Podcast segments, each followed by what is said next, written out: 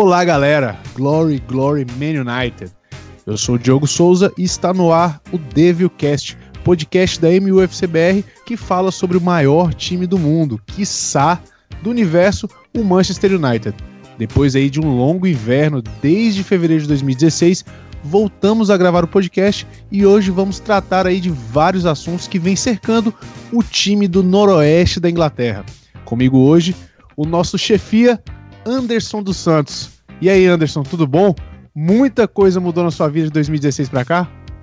Olá, Diogo. Olá a todos que estão ouvindo. Cara, muita coisa mudou na minha vida, mas no United não muito, né? Na verdade, assim, até mudou, mas para pior. Então vamos lá, cara. Faz muito tempo que a gente gravou, quase três anos.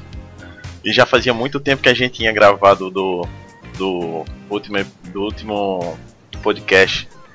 Quer dizer, do penúltimo podcast até o último. E agora mais um longo tempo. É, se eu não me engano, do penúltimo pro último foram 500 e pouco, 519 dias, alguma coisa assim. Foram bastante dias, eu acho que foram 519, 516. Faz muito tempo. É, foi mais, foi mais ou menos isso. E também conosco um convidado super especial, ele que acompanha o nosso site e se prontificou para estar conosco aqui nessa gravação hoje, o Marcos Gerê. E olha, Gerê, para começar com você, eu faço uma perguntinha: Rooney ou Fellaini? sem dúvida, é, Ren Rooney. Fellaini é uma das piores coisas que já aconteceu para mim no Manchester United, então, sem dúvidas, Ren Rooney, o maior artilheiro da nossa história. Mas tudo bem com você? Tudo legal? Assim, vai ter gente que não vai curtir muito o que você falou, mas tem, acho que a maioria vai concordar contigo.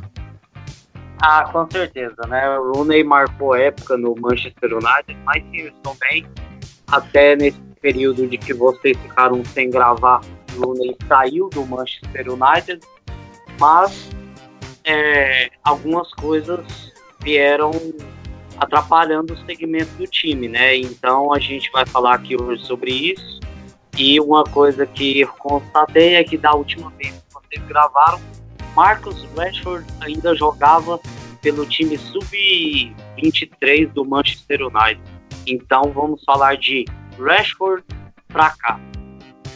Muito bom, muito bom, muito bom. Sub-23, se eu não me engano, é sub-18, não? Ele jogava o sub-23 na aquele time da, da UEFA Youth League. Então, Marcos, já que você puxou um pouco aí do Rashford, já puxando dessa época, a gente vai fazer aí uma comparação do, de como estava o time em 2015, temporada 2015-2016 já estava ali do meio para o final, que era em fevereiro, né? E de agora, da temporada de 2017-2018, no começo da temporada.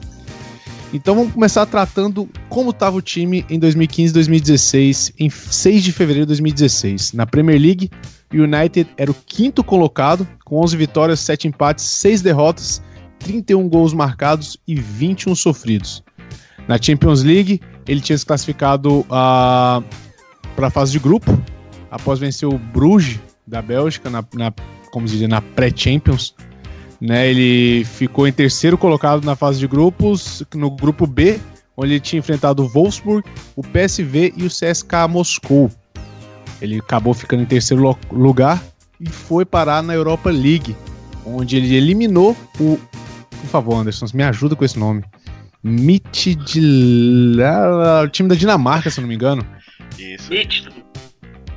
Como é que é, Marcos? Midtjylland. É esse time mesmo, eu lembro disso. e acabou sendo eliminado pelo Liverpool nas oitavas de final.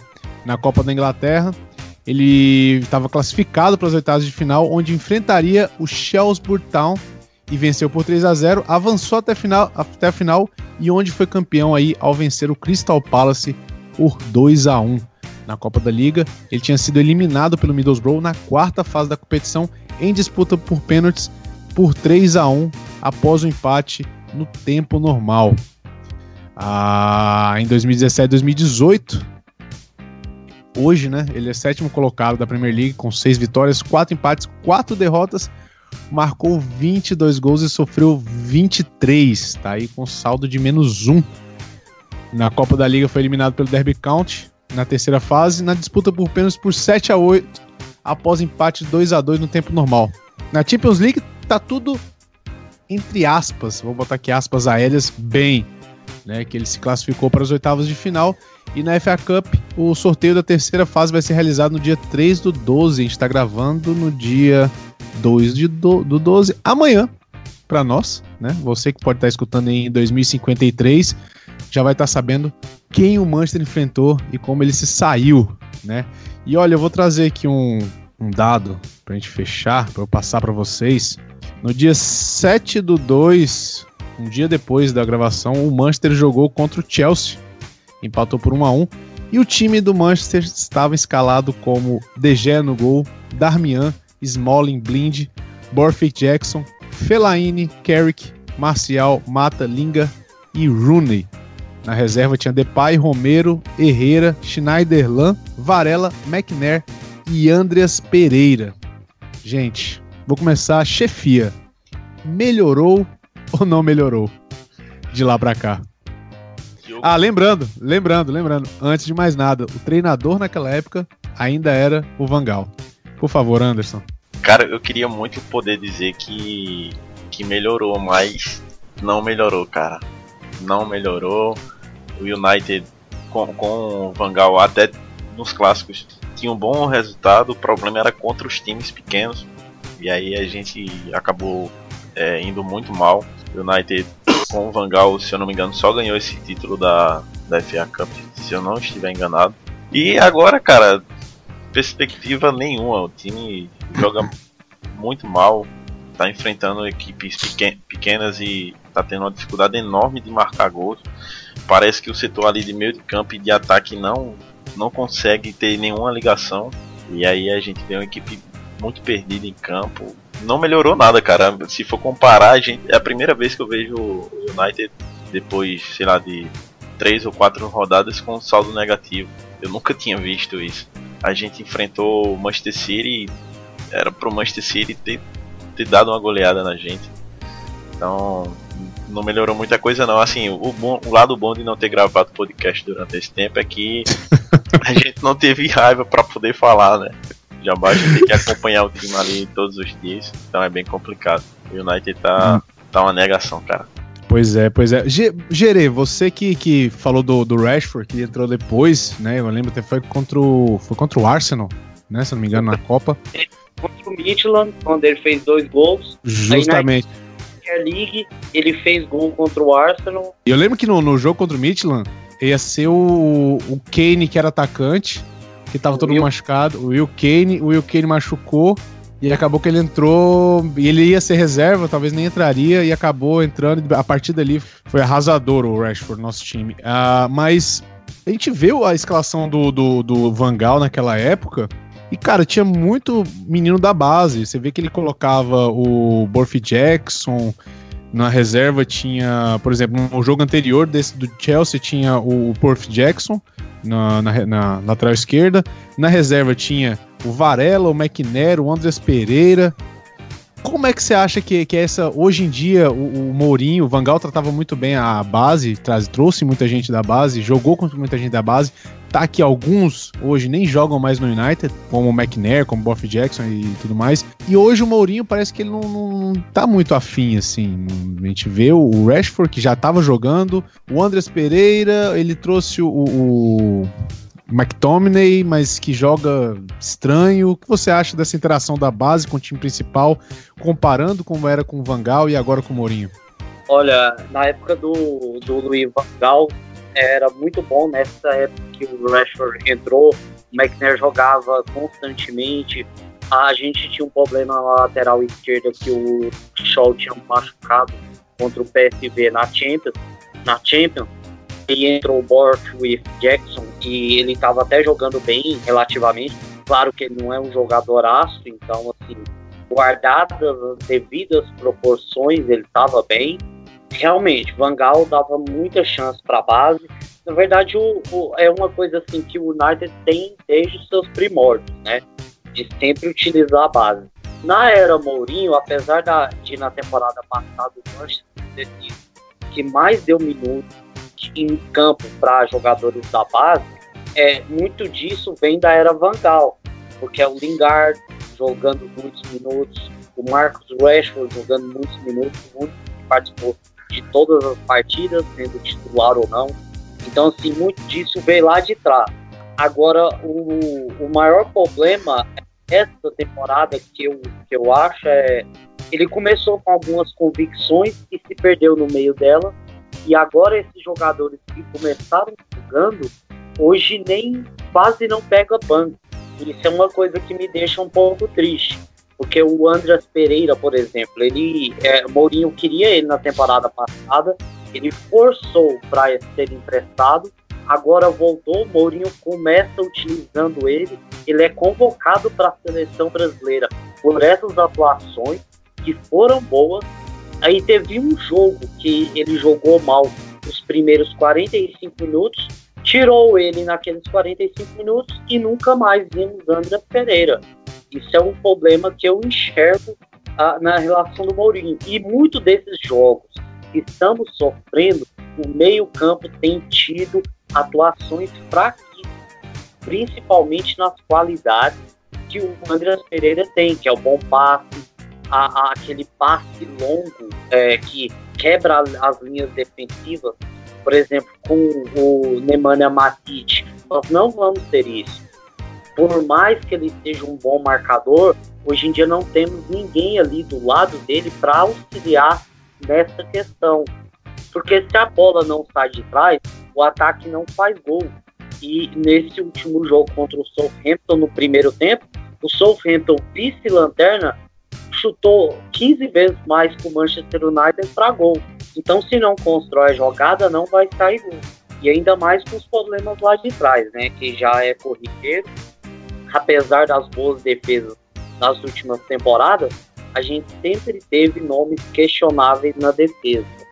Ela funciona, tem DG lá atrás, mas tem esse problema da construção do time.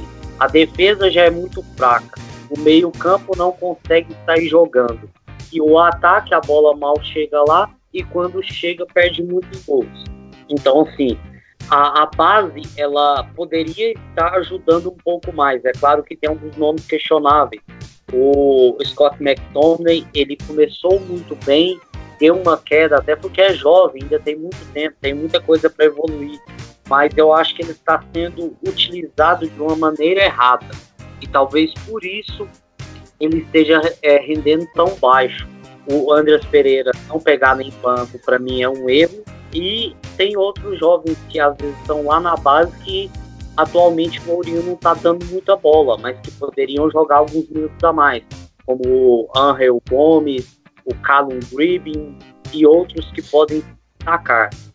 Pois é, porque a gente for olhar para a base, tem jogador que, por exemplo, a gente tem uma, uma lacuna na, na ponta direita, que é visível. Não tem um jogador para jogar na ponta direita. Às vezes vai o Linger, às vezes vai o Mata, mas não é aquele jogador que aquele jogador vertical que a gente tava, que estávamos até procurando pré-temporada, que poderia ter sido mal com o Pelicic e, e, acabou que a gente não contratou ninguém. E sobre o meio de campo, o Matite, nos últimos tempos, não tem jogado aquilo que jogou na temporada passada, por exemplo. Às vezes por estar tá cansado, joga demais. Tem jogadores que podem fazer o papel dele que acabam não fazendo, não é mesmo, Anderson? É, cara, é, o, eu tava prestando atenção no que o Marcos estava falando e tem uns dados aqui do, do, do Andrés Pereira. É, na temporada ele fez apenas 5 é, cinco jogos. O primeiro jogo da Premier League ele jogou os 90, os 90 minutos. O segundo contra o Brighton só jogou 45 e aí sumiu do, do, do time, né? É, ficou dois jogos sem jogar, depois foi chamado para defender a seleção, voltou, jogou 15 minutos e depois ficou naquilo, entrar contra o Chelsea, só jogou 6 minutos e já tem cinco jogos que ele não é que ele não é escalado na Premier League, né? Na, na Champions ele só jogou 14 minutos contra o Young Boys no primeiro jogo e nos outros não foi nem relacionado foi relacionado e não entrou. E como o Marcos falou, ele pediu temporada passada para ser emprestado para ter mais minutos em campo. O Mourinho disse que depois ia precisar dele. E aí quando ele volta para o elenco e a gente poderia ter dado um, um, jeito diferente do United jogar, o Mourinho não sei o que, é que passa na cabeça dele, que quando o time começa a demonstrar que vai ter um futebol mais ofensivo, ele muda todos é, muda os jogadores, muda o esquema e o time começa a jogar com o único estacionado. Então é, é, muito complicado o jogador da base. O último que subiu assim que, que fez algo diferente foi o Rashford. Depois disso eu não lembro de ter ninguém. Tem o, o McTominay, mas é assim, eu falo jogador que subiu e teve um destaque. O último foi o Rashford essa questão de, de na lateral ali, na, na, ponta direita, na verdade, a gente tem a dificuldade. Já foi Sanches, já foi o Marshall, se destacou melhor pela esquerda. É, já foi o Mata, o Lingard. Então, assim, tem. Muda os jogadores, mas não. O esquema é o mesmo, o time não, não consegue desenvolver. É, eu acho que o, o problema maior está ali no setor do, do meio, principalmente os volantes. Tem Fred, tem tem o, o Matite, tem o Pogba, tem o McTominay, mas é difícil colocar o time para poder jogar. É, tem jogadores ali que tem um papel mais ofensivo, como o Fred e o McTominay. É, o Ander Herrera também sabe sair jogando, mas se comparar com o Fred, com o McTominay ou com o próprio Andreas Pereira, não tem aquela a mesma característica. Então, assim, eu acho que poderia mudar, poderia deixar o time mais ofensivo. Claro que vai ter jogos que vai ter que entrar um pouco, não recuado, mas assim, um pouco mais defensivo. Mas tem muitos problemas ali, cara. Tem vários problemas. Garoto da base, eu acho que nenhum vai subir e ter oportunidade com o Mourinho, porque desde que ele chegou eu não vi que ele subiu ninguém. E você falando da questão dos volantes, até assim, muita gente não gosta do Fellaini, mas por exemplo, na posição do Matite, daquela de primeiro volante, ele jogou acho que, acho que uns dois jogos naquela posição e eu acho que não comprometeu tanto assim na parte defensiva, para questão física e tudo mais, não chegou a ser um, um problema gigante. Claro, não é o primor, não é o primeiro volante que eu sonho na minha vida, mas você ter às vezes ele no lugar do Matite para botar ali Pogba e Fred para jogar mais, talvez poderia ser um, um, uma outra opção. E, e pra gente falar aí dos últimos jogos, eu tinha pensado em falar dos últimos três jogos, mas eu estiquei para um quarto jogo anterior, porque vem muito de, o que significa muito essa época após 2016 após a época Vangal, que é quando vem o, o, Guardiola pro City e o Mourinho pro United, e todo eu lembro da, da, da, da mídia, todo mundo falando, nossa, agora é a hora de, de do combate, do embate Mourinho, é, é Guardiola, Klopp e tudo mais, agora vai, não sei o que. E City 3 a 1 United. Gerê, é isso? É o embate agora? Você acha que o United do Mourinho combate o City do Guardiola? É bem difícil o, o Manchester United atual encarar qualquer um do top, do top 6, né? Mas é, acho que isso é meio que traduzido no que aconteceu de lá para cá em ambos os times, né? Que o Guardiola chegou, ele já é um técnico que está no, no ápice é, sua carreira, porque agora ele chegou na maior liga mundo e ele consegue ser dominante nessa maior liga. Então, assim, isso é um fato. E também a diretoria que auxiliou ele na montagem dos elencos para fazer o time subir esse nível. Então, isso é algo que é, que é bem é, claro na construção do time do Manchester City e no futebol que ele pratica. É coerente, as, contra as contratações são coerentes com o estilo de jogo do técnico. E no Manchester United teve aquele primeiro ano que foi bom, ele terminou com vice-campeonato, foi campeão da Europa League, acabou ganhando a Copa da Liga também. Então, assim, naquele primeiro ano foi bom. Quando o Mourinho pediu os quatro jogadores e teve os quatro jogadores. Na outra temporada ele pediu quatro, ganhou três. E depois veio o Sanches, que é uma das maiores decepções que eu já tive é, em termos de contratações do Manchester United. E agora ele pediu uma jogadora. Maior que o, maior que o de Maria? É, eu acho que é maior. Eu acho que é maior.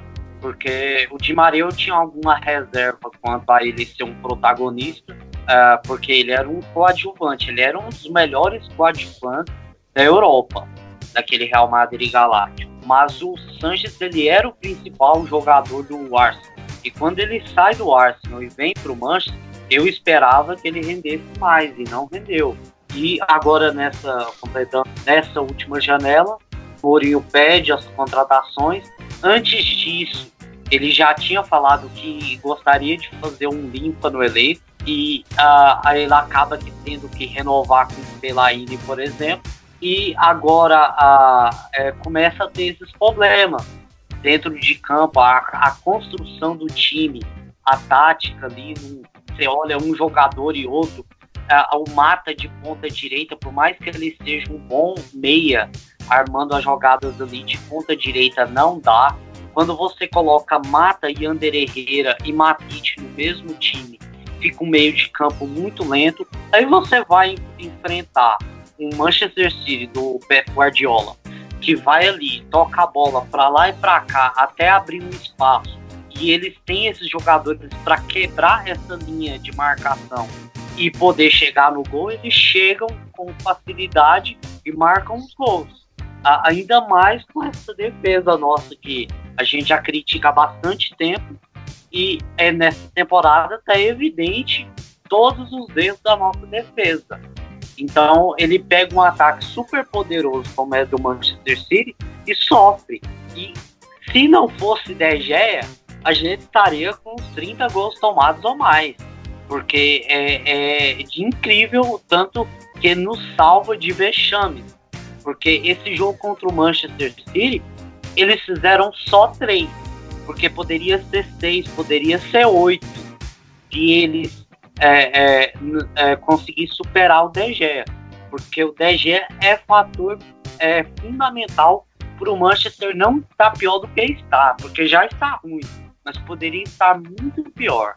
Pois é, eu, eu acredito nesse jogo do City, aquele último gol que o, o City passou em 1 minuto e 44 segundos tocando a bola e o United na roda, correndo atrás, mostra muito a diferença do que é o City pro United hoje.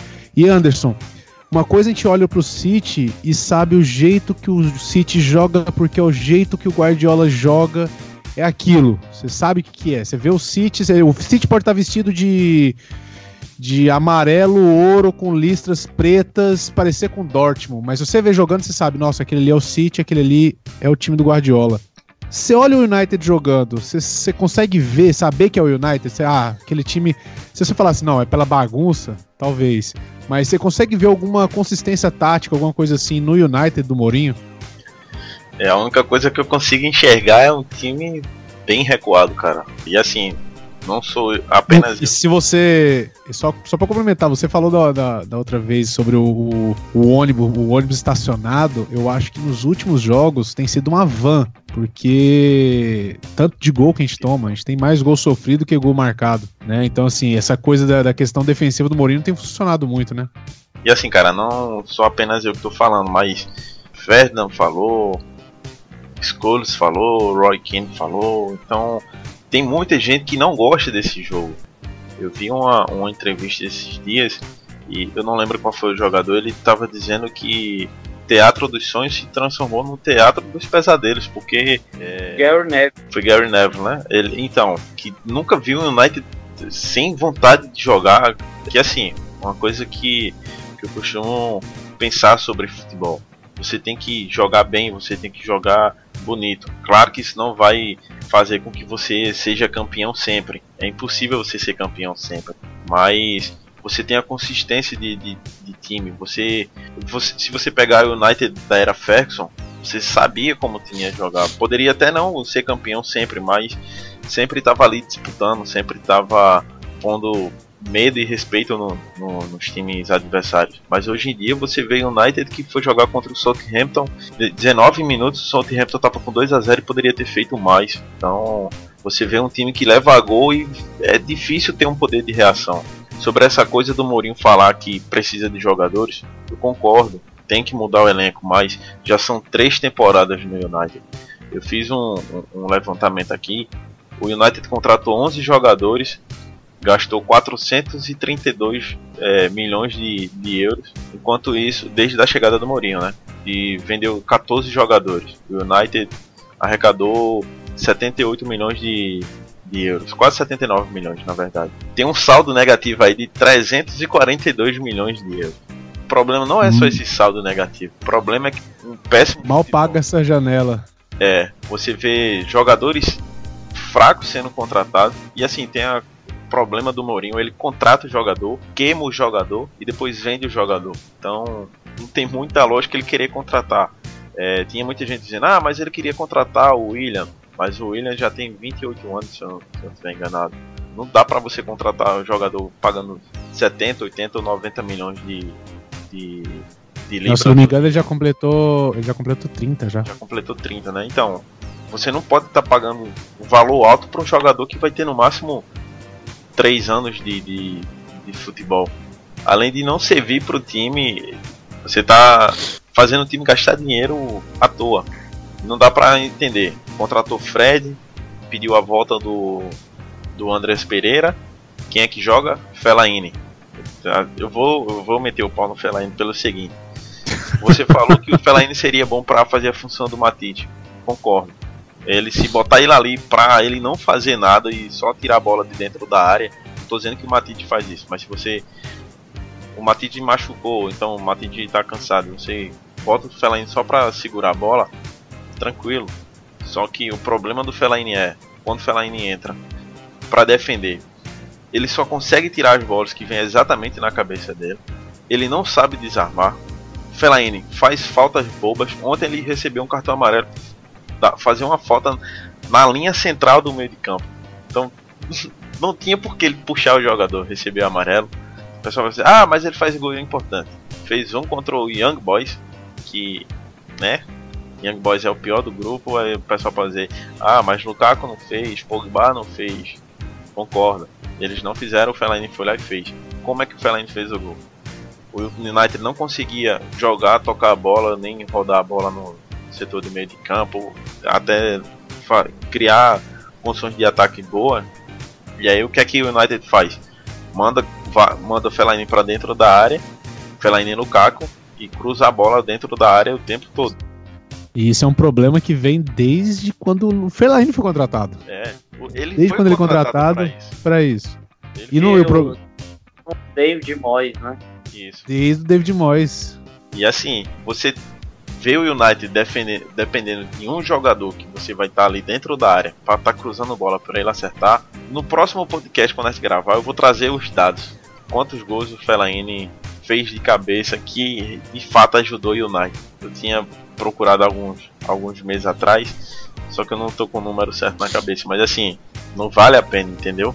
A gente viu o United que nunca foi de ter aquele jogador alto, mas que vencia. O United foi campeão em 2008 mesmo. O United foi campeão da Champions. Não tinha nenhum jogador da estatura do, Fela, do Fellaini pra estar tá cruzando bola para dentro da área. Não, mas o ataque de 2008 era um ataque muito ruim, né? Tinha Rooney, Cristiano Ronaldo e Tevez. Tevez. Um era. ataque meio tenso, né? então, assim, é, o, o Fellaini não, o Mourinho tem que parar de falar que, de reclamar de contratar jogadores. Ele teve dinheiro para fazer isso, contratou mal, vendeu jogadores que poderiam estar ajudando o elenco e insiste nas perebas. Então não tem como defender ele. E ele se pega muito ao passado, ah, porque eu fui campeão, porque eu fiz isso, aquilo, outro. Passou. Isso aí. Faz quanto tempo que o Mourinho foi campeão da Champions? Oito anos. De lá pra cá, o que foi que o Mourinho fez no futebol? Ganhou um, um uma Champions League com. Ganhou, ganhou a Premier. É, a Premier League não, é, ganhou a Premier League com o Chelsea e sumiu. Então, é. se for para comparar, então o, o, técnico do o técnico não, o Leicester foi campeão em 2015, 2016, que inclusive foi a temporada que a gente gravou pela última vez o podcast. Então, Mourinho pode se comparar a ele. Não vem fazendo nada. Não, e a gente vem faz, que a gente falou agora do City com o United, essa questão do Guardiola e do Mourinho. A gente vem com mais um jogo contra o Crystal Palace. Eu vou falar do Crystal Palace, Young Boys e Southampton meio que todo mundo junto, porque acho que o sentimento foi meio que o mesmo, né? O United com o Crystal Palace 0 a 0 a gente não tinha né, a gente não tinha a sensação de que o United ia fazer gol, tinha mais a sensação de que o Crystal Palace ia fazer gol do que o United. No Young Boys, 1 a 0 no final do jogo, como você falou do Fellaini, no, na hora que eu vi aquele gol, eu pensei assim, nossa, que time safado. Meu Deus do céu, Passa não jogou nada o jogo inteiro e achou um gol no finalzinho. E o contra o Southampton ontem é, foi meio assim, a defesa, aquele buraco, aquele queijo suíço. É o queijo suíço que é cheio de buraco, né? Isso. Aquele queijo, o, o Redmond passou por todo mundo. Um trem, uma coisa feia. E aí os dois gols saem de, de empate do United porque o Rashford botou a bola nos dois gols e se destacou. Né? Porque depois disso voltou a ser a mesma coisa. O Southampton com mais chances de virar, de, de, de ampliar do que o United de virar. Né? Vocês acham que é a mesma Gerê? Você acha que é a mesma coisa? É esse o pensamento? Nesses três jogos a gente pode ver que o United tem mais chance de perder do que de ganhar. Quando ganha, parece que não mereceu ganhar. O que, que você acha? Ah, eu acho que o retrato do time do Mourinho é o Fellaini, né? Por mais que ele tenha esses momentos, como teve no jogo contra o Young Boys, ele vive de espaço. Ele faz 15 cagadas e depois faz um gol e é adorado porque fez esse gol. Mas assim, só pelo gol mesmo, porque o resto da contribuição dele é nula. E o time do Mourinho é muito isso. Porque é uma das coisas que eu sempre critiquei sobre a manutenção do Fellaini é porque o Manchester é muito mais pragmático quando ele está em campo. Porque ele entra exatamente para fazer isso. É para fazer o Manchester ser pragmático e buscar o gol ali no Deus dos acuda. É, é isso que ele faz. E eu não quero isso para o meu time. Eu quero que o meu time jogue bola. Eu quero que o meu time esteja. Não precisa ser o de 2008, não desde o de 2006, 2007, que para mim já tava bom. Eu gostava demais daquele time já, sabe? Questão de jogar mal contra times mais fracos evidencia muito mais isso. Porque quando a gente joga contra o Crystal Palace, com todo respeito ao Palace, mas a, a gente tem que ganhar e tem que jogar bem e tem que dominar. Não dá para ser reativo contra esses times ou a gente é o Manchester United, ou vai ser o, um time da quarta divisão lá. Não dá, não. A questão, por exemplo, do o rendimento de alguns jogadores tá, assim, deprimente. O Lukaku tá gordo. Tá gordo. Como é que um jogador de renome internacional vai me aparecer na temporada gordo? Eu fico indignado com o trem desse. O Pogba sente demais. Ele é muito bom, sou fã do Pogba. Para mim, ele é o, jogador do atual elenco, é o que eu mais gosto. Mas quando ele tá displicente, é uma nhaca. E a, a, esse é o reflexo do time do Mourinho. Ele não consegue ir para frente e não consegue defender porque tem um monte de zagueiro ruim. Nesse último jogo contra o Southampton. Só tinha um zagueiro. É, Só tinha que tinha era o, o Lindelof no titular e o Rojo, que nunca não joga já tem dois anos, no, no banco de reserva. E aí tem que começar a colocar um jogador ou outro ali para jogar na zaga. Os erros ficam evidentes e, e tem até um adendo. O Luke Shaw, ele melhorou bastante nessa temporada. Se ele não tivesse melhorado, estaria ainda pior. Porque quem joga ali do lado na zaga com ele é, é horrível. Ah, você vai olhar para o nosso lateral direito, o Ashley Young não dá mais. Ele é outro cara que também reflete o futebol do Mourinho. Então, assim, fica difícil. A, a, o, eu me acostumei a ver o Manchester United imponente, jogando em casa, jogando para frente, jogando, sufocando o adversário. E agora eu tenho que me acostumar com Manchester reativo, Manchester preguiçoso, em que às vezes, assim como eu falei, o, o retrato do Manchester é o Fellaini, às vezes dá um clique ali, ele começa a jogar a bola e vai empata o jogo. Como foi no jogo do Newcastle, fez um primeiro tempo desastroso, conseguiu virar, não sei como, e saiu com a vitória. Mas não mereceu, não mereceu nenhum desses resultados, mesmo quando positivo, o time está merecendo. É, então fica difícil, fica difícil apoiar o Mourinho. É claro que tem erros da diretoria, tem erros que vêm do, do, da família Glazer desde 2005. Na verdade, o Alex Ferguson ele foi um, um cara totalmente fora da curva, porque mesmo naquela época a diretoria do Manchester era ruim. Vários desses jogadores que ainda estão no United foram contratações daquela época. Então, assim, aquele título de 2012 com o Van Persie jogando pra cacete e, e, e assim, foi é, é, a gente ganhou porque teve aquele mas a gente não tinha um bom futebol. É, é porque tinha o Ferguson e tinha o Van Persie em altíssimo nível.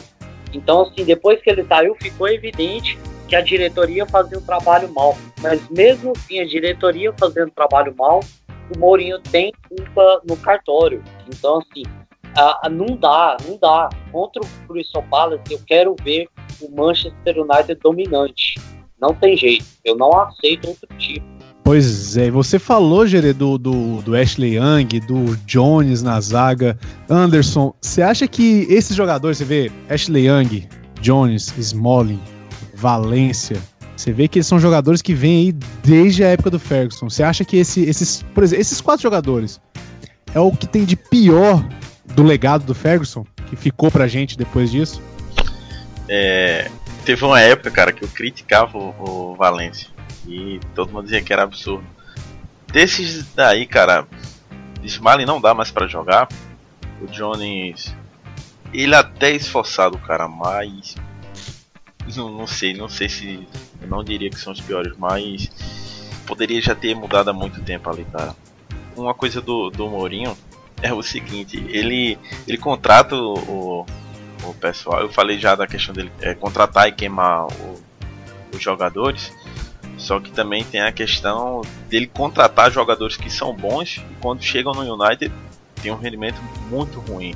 É, Pogba, quando veio da Juventus, Pogba fazia o que queria dentro da, de campo, fazia gols, jogava bem. É, Sanches, mesma coisa no, no, no Arsenal. Lukaku estava muito bem no Everton, teve uma temporada passada muito boa, mas se você pegar assim, jogadores que foram contratados tá tendo algum problema, eu acho que com o Mourinho. E aí você vê que o rendimento do, dos caras cai muito. E o United tá sempre que tendo que recorrer a jogadores da época do, do Ferguson. O Valencia eu acho que não compromete muito. É, ele consegue atacar bem, consegue defender mais ou menos. Acho que questão de idade. Razoável para ruim. É, eu acho que questão de idade também que atrapalha a forma física e tal.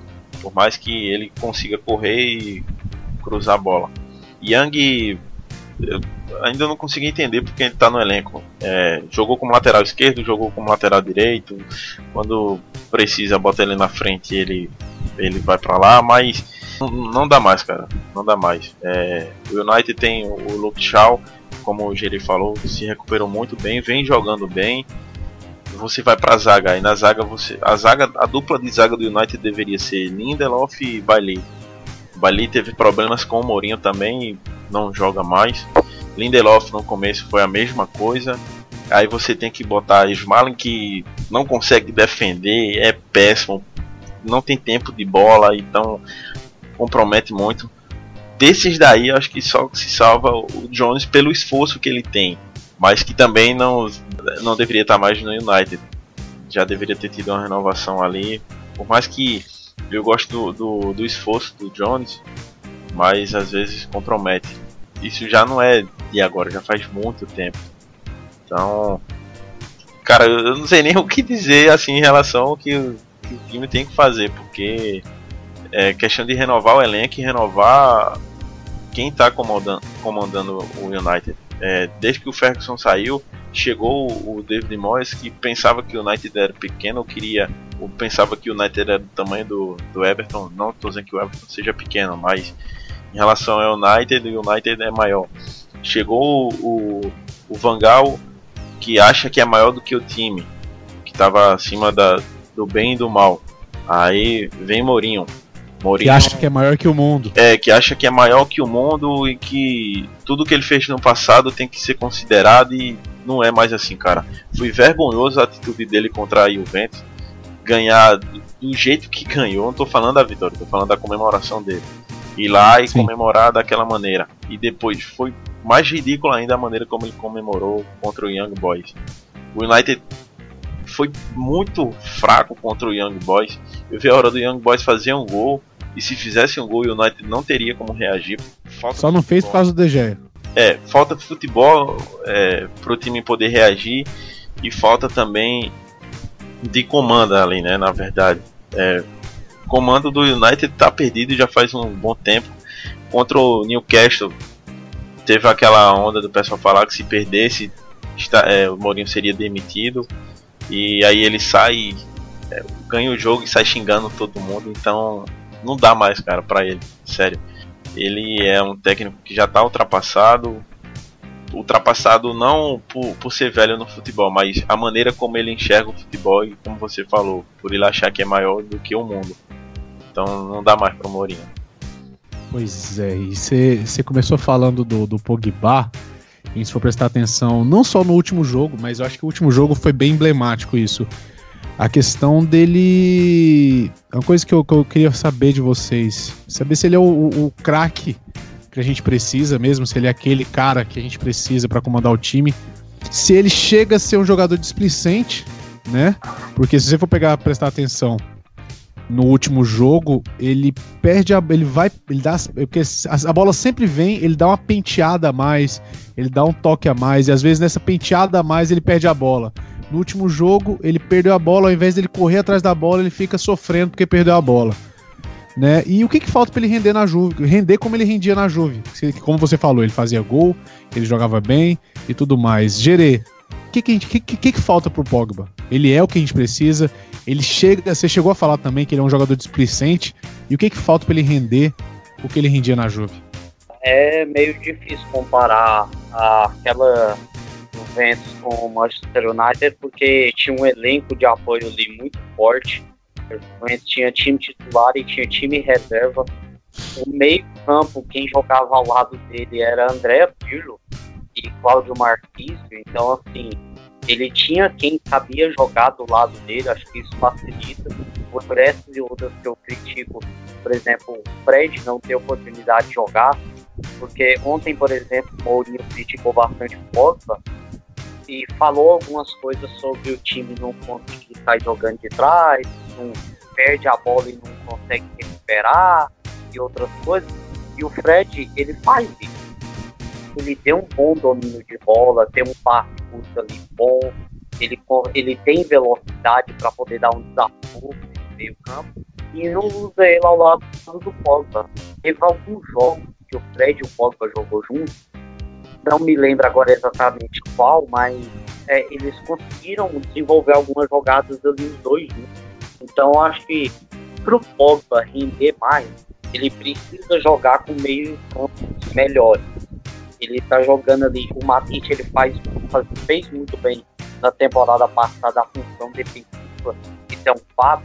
Mas quando ele pega na bola para poder avançar, é, não é bom, não é bom. Então, assim, acaba que atrapalha o Pogba. Aí você tem do lado ali o Ander Herrera ou o Pelaine, não são jogadores que têm essa qualidade toda. Então, assim, eu acho que pro Pogba render mais, ele teria que ter gente ali no meio campo que sabe jogar junto do lado, porque era isso que tinha no Juventus. Jogar pois... lado do Reapio deve ser uma maravilha. Eu não, eu não, tenho como mensurar o que deve ser jogar ao lado dele.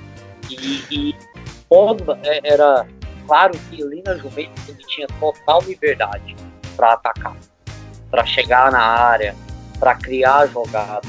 E no Manchester, às vezes, eu vejo ele preso ali, tendo que que voltar ali como segundo volante, ou então voltar para pegar a bola ali atrás, e às vezes falta alguém lá na frente, porque os nossos pontas, tirando o Martial, o resto não faz nada, não tem movimentação, não aparece passe, não tem uma triangulação, então isso acaba atrapalhando um pouco e limitando o quão bom ele pode ser. A gente viu na Copa atuação em alto nível dele, praticamente todos os jogos. Tinha um Kanté ali do lado dele, que é um distribuidor, mas que também sabe jogar com a bola.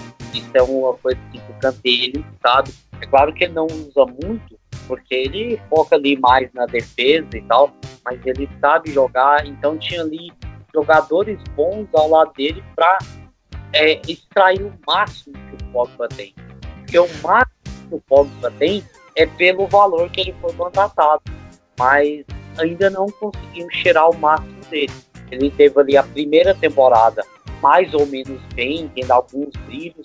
Na segunda temporada teve uma lesão ali no começo ele começou muito bem, destruidor, muito criando jogadas, fazendo gol. Aí teve uma lesão que parou ele, depois ele voltou meio capenga. E agora nessa temporada, com a, essas brigas com o Mourinho e com o staff do, do Manchester United, é, é, temos visto o pior Pogba possível, né? Pois é, e, e você, Gire, falou aí da questão do, do, da Juventus, quando ele jogava na Juventus ele tinha Pirlo, Marquísio, tinha o Buffon no gol, tinha esses jogadores com peso, né? E, e Anderson, você é, é, acha que essa coisa de ter esses jogadores com peso, como o Pirlo, o Marquísio, você tem o, o, o, Buffon, esses jogadores que são muito maiores que o Pogba, e no United eu acho que ele não encontra esses jogadores. Você acha que isso é, é, facilita essa displicência que o Pogba tem, essa coisa dele jogar meio preguiçoso às vezes, ele meio sem vontade, não sei tenta inventar demais, tenta dominar demais. Você acha que a falta desses jogadores de peso ajudam nisso? Eu tenho a seguinte visão do Pogba. É, para mim, ele deveria ser capitão, já começa daí, ter dado a camisa 10 para ele depois que o, que o Rooney sair. É, pelo seguinte, cara, ele de longe é o jogador mais habilidoso que tem ali no elenco. De longe. Você pegar o Pogba, o que ele jogou na Copa e o que ele joga pela seleção francesa, comparar com o que ele joga no United, você vai ver que são dois jogadores completamente diferentes. E assim, na, concordo que na Juventus tinha jogadores que de nome maiores que ele, mas na França, na seleção francesa, eu não consigo enxergar nenhum jogador que pode ser agora o Mbappé, mas eh, ainda eu não considero o Mbappé Cara, você tá esquecendo de um cara super importante. Griezmann. Não, Olivier Giroud. Ah, claro, Olivier Giroud, eterno banco do, do, do Arsenal e agora do, do Chelsea. É, então, assim, cara, eu acho que o que falta no United, não, na verdade, não, não é nem jogador de nome, cara. É, é mudar o, o esquema. Você vê nitidamente que o time depende muito dele. Ontem mesmo, o primeiro gol, ele deu um lançamento para o Rashford, que avançou e tocou para o Lukaku. Se você prestar atenção, ele é um cara que ele lança muito bem, ele toca muito bem, ele dribla, ele protege e ele consegue finalizar bem. Só que jogando com Fellaini, não dá para fazer isso. Jogando com com o meio de campo ali que está mais defensivo também não dá para fazer isso. Se você olhar para o ataque, a única válvula de escape que o United tem é com, com o Martial pela esquerda. A bola Você acha a bola pro Lukaku fica muito presa. Você acha que ele fica você acha que ele fica sobrecarregado para fazer a função defensiva do meio de campo, ligar com o ataque? E acho que por, por isso ele não consegue render tudo que ele tem que render? Acho, acho. Pode prestar atenção, ele você analisar, sei lá, os últimos três jogos ou dois jogos de United, você vai ver, quer dizer, assim, que ele jogou, né? Você vai ver que ele defende e ainda arma a jogada para poder ir pro ataque. Então ele fica sobrecarregado com isso. Falta de jogador de. Eu acho que se ele jogasse com o Fred, seria uma opção ali de um jogador de, de válvula de escape. O Fred é habilidoso Fred e rápido. O Martial é habilidoso e rápido. No ataque, falta o, o Lukaku. É porque assim, o esquema do, do United, se você prestar atenção, é lança para o Lukaku para ele proteger, abrir na ponta pessoal avançar ou tentar cruzar ou tentar puxar para dentro e chutar. Basicamente isso é o esquema do United. E aí quando a bola chega pro Pogba, ele tem que lançar, ele tem que proteger, ele tem que driblar. Quando ele não tá com a bola, ele precisa recuperar essa bola. Então assim, fica muito sobrecarregado. É, então não vai ter como ele render todas as partidas bem. É, e assim, o Mourinho chegar e cobrar dele, não tem muito o que cobrar se você não tá dando opções para ele poder jogar de uma forma diferente. Então fica muito complicado, cara. É, o pessoal pode dizer, ah, mas o Mourinho pediu contratações. Mais uma vez eu volto a dizer: não adianta querer contratar jogador de 28, 29 ou 30 anos, pagando muito caro por eles. Isso é perder dinheiro. Você tem que montar um elenco pensando que o jogador possa ficar pelo menos 5 anos jogando em alto nível. Né? Você contratar um jogador de 23, ele vai até os 28 e daí dos 28 para frente é mais natural que o jogador diminua. É, mas contratar um jogador já nessa idade é complicado, tá?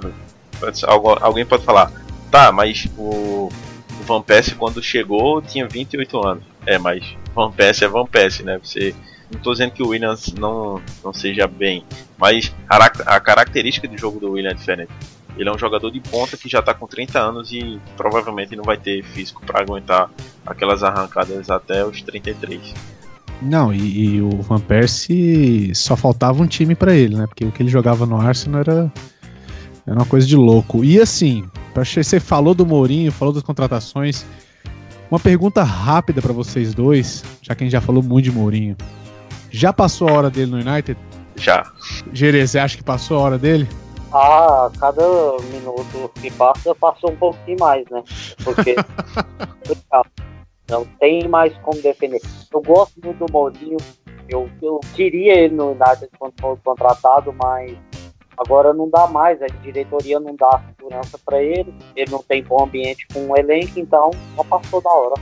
Não, entendi, entendi. E pra gente começar a, a, a seguir aqui pro meio pro final e começar a falar do futuro do time, futuro do United, para vocês, Anderson, quem poderia ser o substituto do Mourinho depois que, que a diretoria demitir José Mourinho?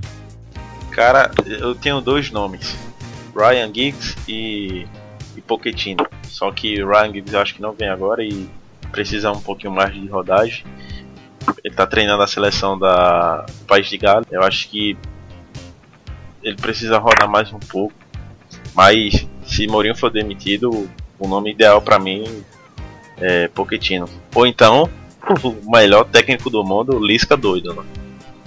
Eu acho que o Lisca ia ser bem. Vamos encontrar. Não ia ser ruim, não, viu? Mentira. Ah, Gerê, pra você, quem poderia ser o substituto do Mourinho? Olha, na Europa tem alguns nomes emergentes. A gente viu, por exemplo, o Chelsea mudando de comando e trazendo um que não tinha um grande nome, mas que chegou dando resultado, mudando o estilo de jogo. Então, assim, eu vejo dois nomes que eu gosto muito na Europa hoje. Primeiro, que agora é impossível, é o Julian Nagelsmann do Hoffenheim para mim, ele é um técnico ótimo desde que ele assumiu o Hoffenheim, livrou ele do rebaixamento, já levou ele para a segunda vez seguida para a Champions League. Só que na temporada que vem ele vai para o Red Bull Leipzig. O que é então, muito estranho, né? Eu, eu, vi essa história dele, já, já está contratado pelo Red Bull. Na próxima temporada, eu falei, cara, que, que, que estranho, que, que bizarro isso. Mas é. ele, é um, ele é um bom nome mesmo.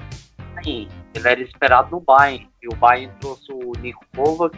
Então, assim, ela acabou indo pro Red Bull Leipzig.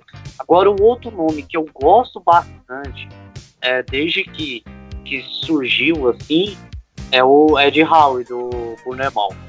Para mim, é um técnico sensacional que tira muito de jogador que não é muito bom.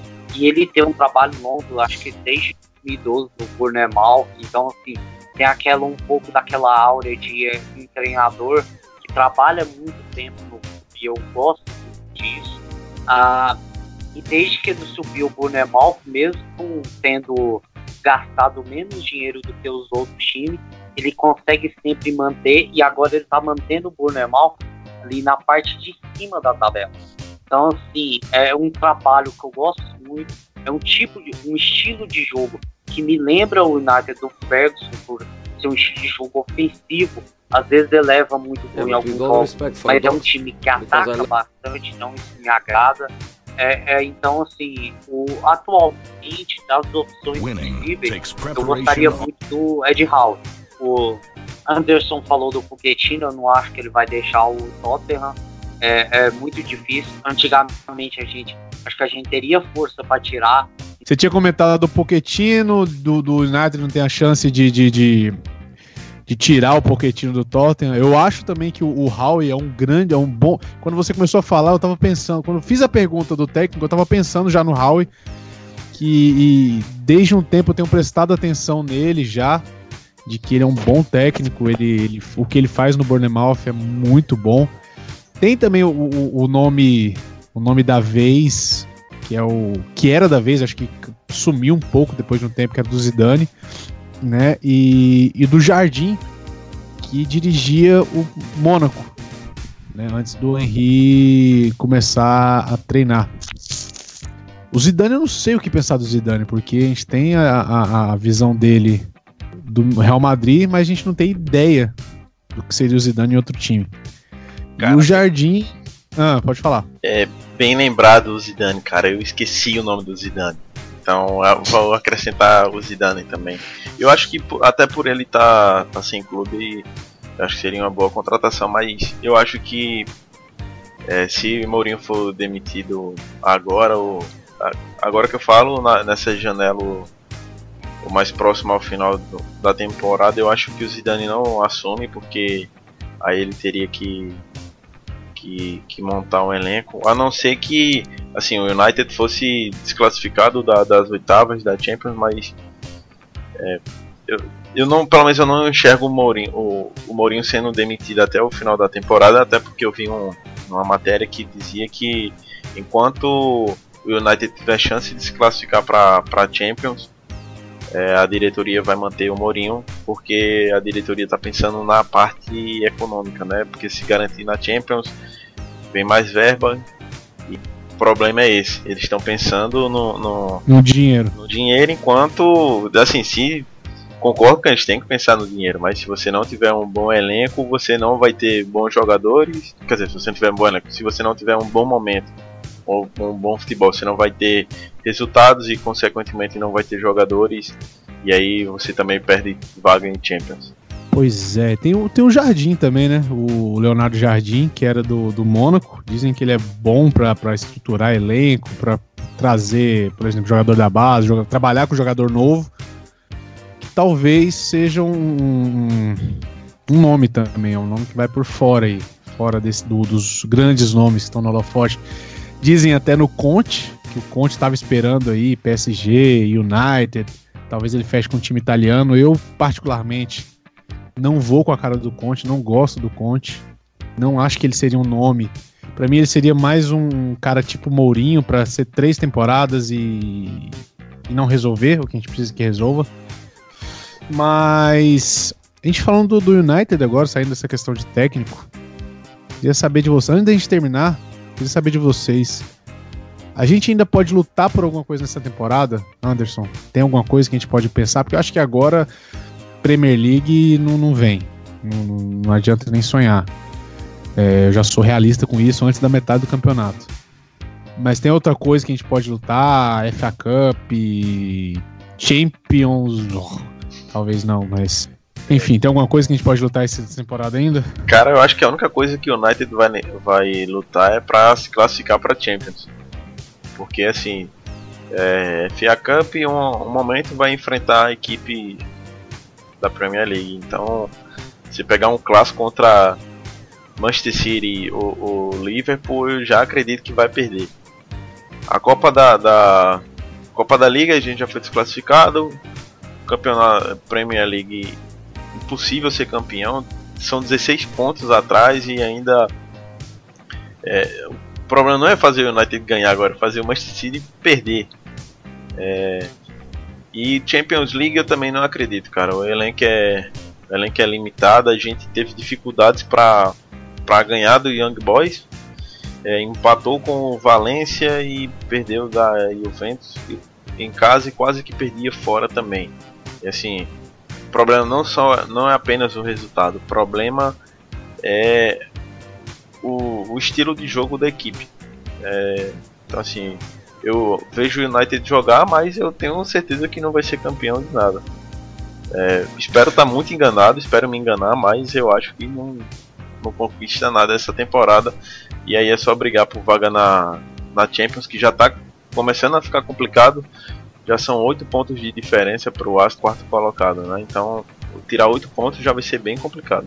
Pois é, pois é, Marcos. E, e, você pegando esse, esse elenco, dando uma olhada nesse elenco que a gente tem hoje, você acha que a gente consegue aí lutar pelo menos pela FA Cup ou chegar um pouquinho mais na frente na Champions, sonhar com conquistar a vaga na Champions pela Premier League? O que, que você acha que a gente pode ter nesse, nesse ano pelo United? Ah, sem dúvidas, o que é mais provável é brigar pela, pela FA Cup, né? Porque é uma competição de é uma competição de cova, de mata-mata, você consegue é, às vezes o, o, time menos qualificado consegue ganhar, né? Agora, o foco principal para mim devia ser a briga por uma vaga na Champions. A gente não pode ficar de fora como dois anos atrás e só que eu só vejo uma chance da gente fazer isso mudando o comando. Por mais que eu goste do Mourinho, não temos chance de não mudar o, o comando e, e, e, o time empolgar, ter aquela empolgação, ah, mudou o comando, mudou o técnico, agora vai. Então, assim, a nossa única chance é brigar pela Champions. E se não for para Champions, vai ser decepcionante pelo time que temos, apesar da, da dos erros da montagem do elenco, nós temos jogadores o bastante para brigar por essa vaga, só não estamos jogando como um time que briga por essa vaga, mas temos sim como brigar se mudar o comando. É, com o Mourinho atualmente, pelos problemas que tem com a diretoria e os problemas que tem com o elenco, eu não vejo como a gente está subindo nessa briga, até porque já tem uma desvantagem de pontos então, assim, a gente tem que correr muito atrás, vai ser difícil.